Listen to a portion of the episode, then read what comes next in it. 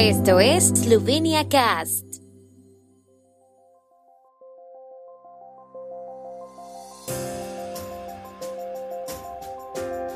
Noticias.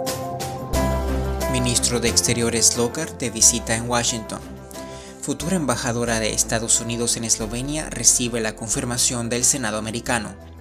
Furgoneta con migrantes choca contra un semáforo en Ljubljana, un muerto. Los pesebres siguen expuestos en varias localidades eslovenas a pesar de la epidemia. El ministro de Asuntos Exteriores de Eslovenia, Angel Logar, inicia hoy su visita a Washington, donde se reunirá con el secretario de Estado estadounidense Anthony Blinken en el Departamento de Estado. Se trata de la continuación del diálogo bilateral que comenzó a finales de 2020 con la administración del expresidente Donald Trump.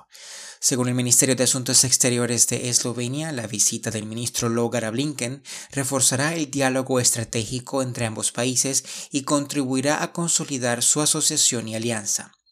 Se espera que dialoguen sobre la cooperación bilateral y transatlántica y que intercambien opiniones sobre cuestiones regionales y mundiales de actualidad, incluidos los Balcanes Occidentales. Logar también presentará la presidencia eslovena del Consejo de la Unión Europea, según se anunció. El Senado del Congreso de los Estados Unidos confirmó ayer a Jamie Glinder Harbrutlian como nueva embajadora de los Estados Unidos en Eslovenia.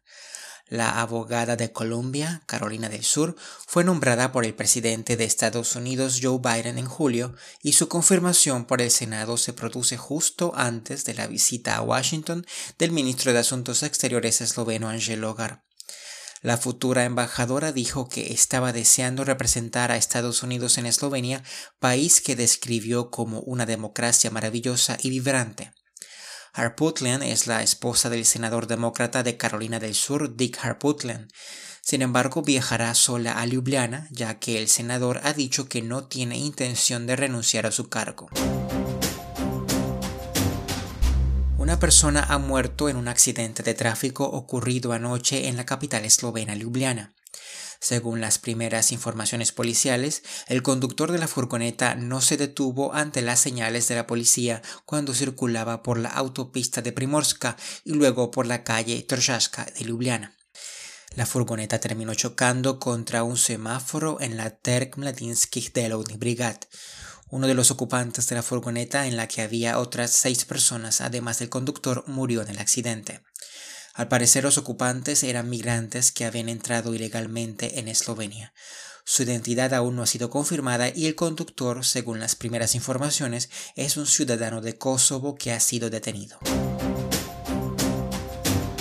Los belenes, pesebres o nacimientos que representan el nacimiento de Jesús en Belén se han vuelto a representar este año en algunas partes de Eslovenia a pesar de la situación de la epidemia.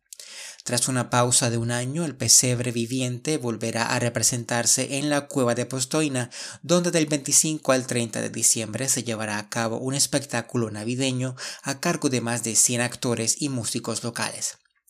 Las escenas se representarán a lo largo de un sendero turístico de 5 kilómetros iluminado con 2.100 luces de colores.